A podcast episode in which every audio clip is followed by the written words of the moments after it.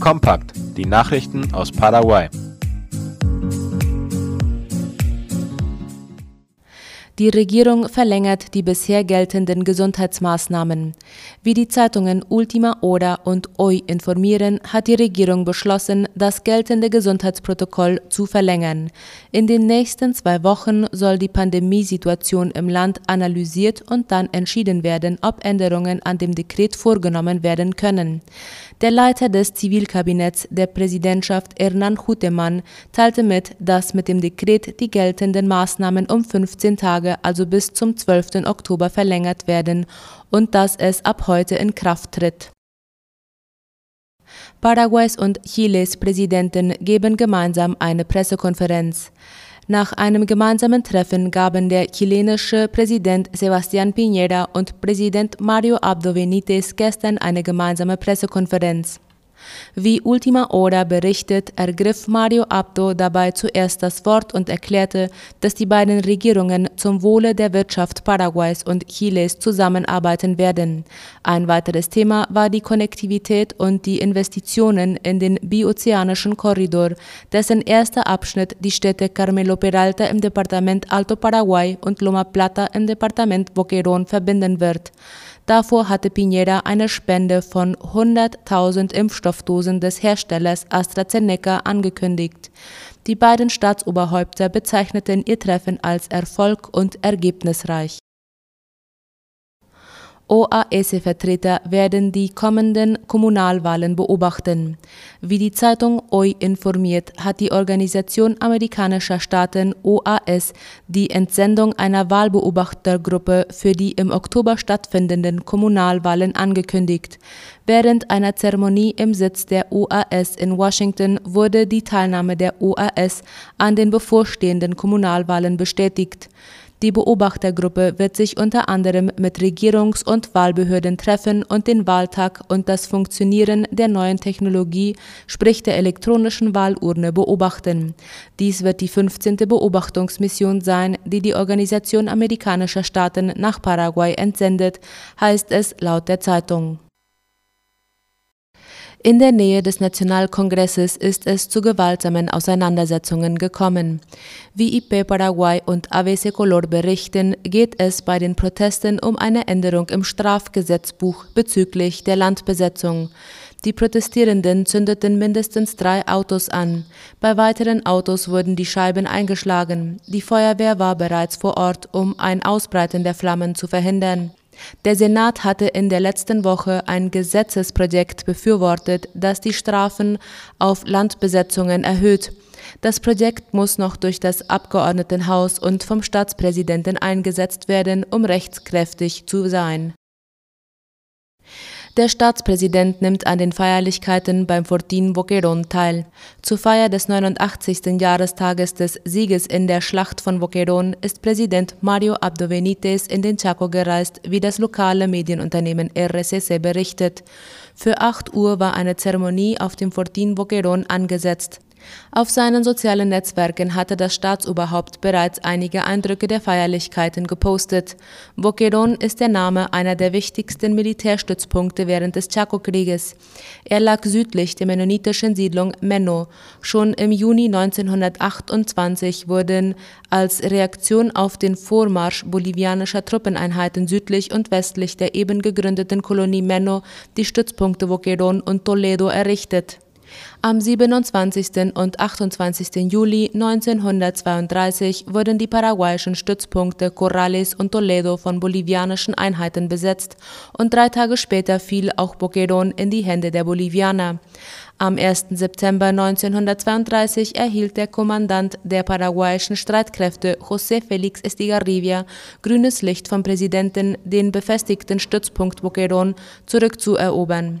Am 29. September 1932 gelang es der paraguayischen Armee schließlich, nach einem erbitternden Kampf den Fortin Boquerón zurückzuerobern. In Paraguay leben noch 31 Chaco-Kriegsveteranen. Darüber schreibt die staatliche Nachrichtenagentur am 89. Jahrestag der siegreichen Schlacht der Paraguayer bei Boquerón. Die veröffentlichten Zahlen kommen vom Finanzministerium, das an die ehemaligen Kämpfer die Veteranrente zahlt. Bei dem Ministerium registriert sind außer den 31 Veteranen rund 6000 Nachkommen, die von ehemaligen Chaco-Kriegskämpfern als Erben eingesetzt wurden. Den Veteranen zahlt der Staat eine monatliche Rente von etwas mehr als 2 Millionen und einen Monatszuschlag von 4,7 Millionen Guaraníes. Die Chaco-Kriegskämpfer gehören mit zu den Renten- und Zuschlagsempfängern, deren Einkommen nicht versteuert wird. Insgesamt zahlt der Staat eine Gruppe von 240.000 Menschen in Paraguay eine Summe Geld als Beihilfe. Die Mehrheit von ihnen ist über 65 Jahre alt und bekommt die finanzielle Hilfe vom Staat, weil sie als sozial benachteiligt oder schwach eingestuft wird. Die Summe beträgt in ihrem Fall 550.000 Guaraníes pro Monat. Heute jährt sich der Tag, an dem die Paraguayer im Krieg um den paraguayischen Chaco mit den Bolivianern die strategisch wichtige Schlacht um Boquerón gewannen. Der Sieg nach 20 Tagen Kampf bedeutete eine Wende in dem Krieg, denn ab dem 29. September 1932 konnten die Paraguayer wichtige Gebiete zurückgewinnen. Ersan ruft zum Wassersparen auf.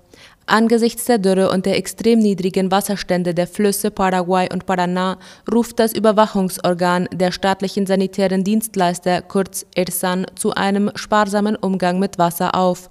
Darüber schreibt die Zeitung Ultima Hora. Die Situation der beiden größten nationalen Flüsse werde von Tag zu Tag kritischer, heißt es. Ersan warnt davor, dass der Rückgang der Flüsse die Wasserversorgung gefährden könnte. Der Pegel des Paraguay-Flusses hat den niedrigsten Stand der letzten Jahre erreicht und sinkt seit Monaten kontinuierlich. In den letzten 24 Stunden ist er erneut um einen Zentimeter gesunken und liegt nun 71 Zentimeter unter dem hydrometrischen Nullpunkt. Ersan empfiehlt der Bevölkerung, Wasserspeicher anzulegen, um einen Mindestvorrat an Wasser für den Verbrauch zu haben, falls es zu zeitweiligen Ausfällen kommt. Die Angehörigen des verstorbenen Adan fordern die Aufklärung des Falls. Der 30-jährige Adan Gabriel Benitez Ferreira war am 13. September auf einer Estancia in der Gegend von Valle Negra im Departement Alto Paraguay, auf der er arbeitete, tot aufgefunden worden, wie das Medienunternehmen auf Facebook Chaco al Dia die Zeitung ABC Color zitiert.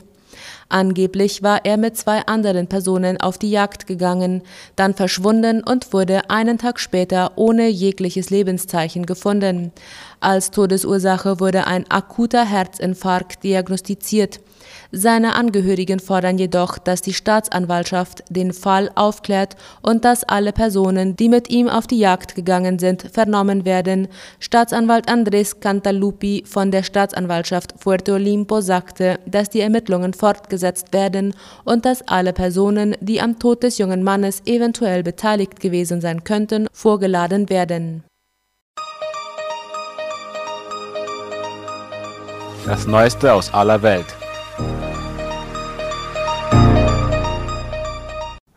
Japans Ex-Außenminister Kishida soll neuer Regierungschef werden.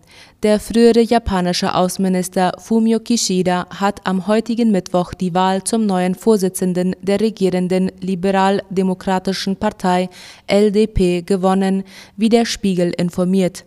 Damit wird der konservative Politiker voraussichtlich am 4. Oktober mit der LDP-Mehrheit im Unterhaus des Parlaments auch zum Nachfolger von Yoshihide Suga als Ministerpräsident des Landes gewählt.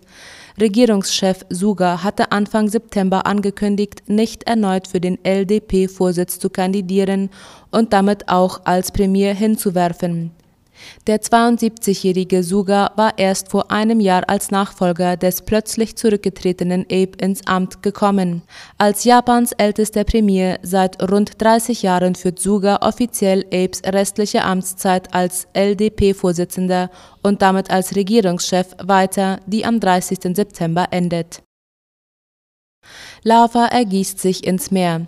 Eine gute Woche nach dem Vulkanausbruch auf der spanischen Kanarieninsel La Palma ergießen sich die um die 1000 Grad heißen Lavaströme nun in den Atlantik, wie die Zeit berichtet. Die Lava hat das Meer erreicht, schrieb das spanische Institut für Meereskunde auf Twitter und veröffentlichte Fotos von der Situation. Auf ihnen ist zu sehen, wie sich die orange glühende Masse wasserfallartig über Klippen in den schwarzen Atlantik ergießt und dabei Rauch und Dampfschwaden aufsteigen. Befürchtet wird, dass sich bei dem Kontakt der Lava mit dem salzigen Meerwasser giftige, mit Salzsäure versetzten Gase bilden könnten. Deswegen wurde eine Ausgangssperre für vier Ortsteile mit insgesamt etwa 300 Bewohnern aufrechterhalten. Verteidigungsminister räumt Fehler beim US-Abzug in Afghanistan ein. Beim Afghanistan-Abzug haben die USA Fehler gemacht, das hat US-Verteidigungsminister Lloyd Austin eingestanden, wie die Tagesschau schreibt. Zugleich warnte er vor einer neuen Gefahr durch IS und Al-Qaida. Die Taliban hätten deutlich gemacht, dass ihre Zusammenarbeit am 1. September enden würde, sagte Austin bei einer Anhörung im Senat zu dem Thema. Vor allem die ersten beiden Tage der militärischen Evakuierungsmission seien schwierig gewesen. Innerhalb von 48 Stunden habe man die Lage aber unter Kontrolle bekommen, sagte er. Er räumte ein, man habe das Ausmaß der Korruption und der schlechten Führung auf der afghanischen Seite nicht erkannt. Auch habe man nicht gesehen, dass die Vereinbarung von Doha mit den Taliban die afghanischen Streitkräfte demoralisiert habe. Auch Generalstabschef Mark Milley räumte Fehleinschätzungen ein und warnte zudem vor einer Terrorgefahr. Es sei offensichtlich, dass der Krieg in Afghanistan nicht zu den Bedingungen geendet habe, die man angestrebt habe, sagte er. Dass Terrorgruppen wie der Islamische Staat oder Al-Qaida von Afghanistan aus versuchen könnten, die USA anzugreifen, sei eine sehr reale Möglichkeit, meinte er abschließend. EU erhöht den Druck auf Belarus. Im Konflikt mit Belarus über mutmaßlich gesteuerte Migration Richtung EU erhöht die EU-Kommission den Druck auf die Führung in Minsk. Die Brüsseler Behörde schlug heute vor, das erst im Juli 2020 in Kraft getretene Abkommen über Visaerleichterungen mit Belarus in Teilen wieder auszusetzen. Darüber informiert der ORF. Betroffen sein sollen Mitglieder offizieller Delegationen der nationalen und der regionalen Regierungen und Parlamente sowie belarussischer Gerichte. Ihnen drohen mehr Bürokratie und höhere Kosten, falls die EU-Staaten dem Vorschlag der EU-Kommission zustimmen. Normale Bürger sollen keine Nachteile haben, heißt es. Als Grund für den Vorschlag nannte die Behörde Versuche der belarussischen Regierung, die EU und ihre Mitgliedstaaten zu destabilisieren, indem irreguläre Migration aus politischen Gründen gefördert werde. Zudem habe Minsk das Abkommen über die Rückübernahme von Personen mit unbefugten Aufenthalt in der EU ausgesetzt. Die EU-Kommission und auch mehrere EU-Staaten werfen dem belarussischen Machthaber Alexander Lukaschenko vor, in organisierter Form Geflüchtete aus Krisenregionen an die EU-Außengrenze zu bringen. Polnischer Grenzschutz warnt Migranten per SMS vor illegaler Einreise. Polens Grenzschutz warnt Migranten an der Grenze zu Belarus per SMS vor einer illegalen Einreise in die EU. Die polnische Grenze ist abgeriegelt. Belarussische Stellen haben auch Lügen erzählt. Geht zurück nach Minsk, nehmt keine Tabletten von belarussischen Soldaten, heißt es der Zeit zufolge in der auf Englisch verfassten Kurznachricht, die Innenminister Mariusz Kaminski auf Twitter veröffentlichte. Die SMS geht seiner Angaben zufolge an alle, deren Handy sich im Grenzgebiet in Reichweite des polnischen Mobilfunks befinde. Die Nachricht enthält auch einen Link auf die Website des polnischen Innenministeriums, wo die Situation auf Englisch, Arabisch und Russisch erklärt wird